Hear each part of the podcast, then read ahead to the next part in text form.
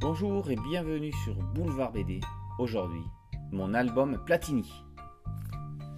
Sylvain Veneyre a toujours été passionné de football. S'il s'imagine discuter avec Michel Platini dans les décombres de la catastrophe du stade du Heysel en Belgique où une bousculade dans les tribunes a fait 39 morts, ce n'est pas pour raconter cet événement tragique. Trois jours après ce drame auquel Sylvain a assisté à la télévision à 15 ans, il se réveille à l'hôpital après avoir été renversé par une voiture. Il pense être un survivant des supporters. Aujourd'hui, 36 ans plus tard, l'auteur revient sur son amour pour le ballon rond et son admiration pour l'un des plus grands joueurs de l'histoire, Michel Platini.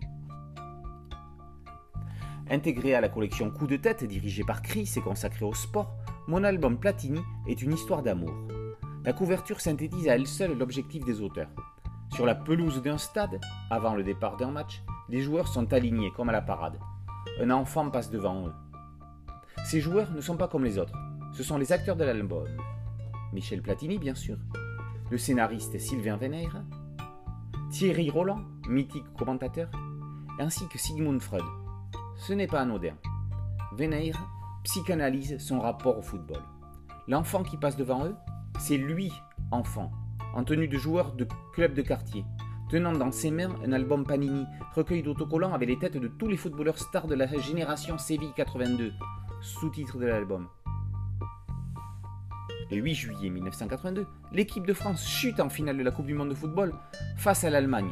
L'événement a marqué la génération de Sylvain Veneyre, qui, à 12 ans à l'époque, était bouche bée devant ses héros, collait leurs photos dans son album d'images, jouait aux jeux de société buteur et regardait le dessin animé 11 pour une coupe avec Naranjito, mascotte de la compétition.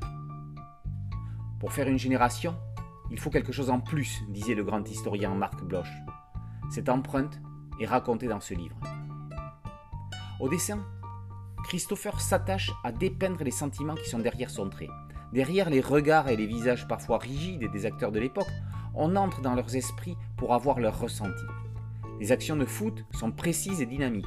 Les foules sont esquissées, mais ça suffit pour en faire partie. Bien qu'adressé particulièrement aux fans de football, l'album ne vise pas ce seul public, mais tous ceux qui ont vécu leur enfance et leur adolescence dans les années 80. Ce sport étant tellement médiatisé, on se rappelle tous de ce que l'on faisait le jour des grands événements y étant rattachés, qu'on les ait regardés ou pas. Mon album Platini, Génération Séville 1982, par Veneyre et Christopher, est paru aux éditions Delcourt dans la collection Coup de tête. Boulevard BD, c'est un podcast audio et une chaîne YouTube. N'oubliez pas de liker, de vous abonner et de partager. A très bientôt sur Boulevard BD. Ciao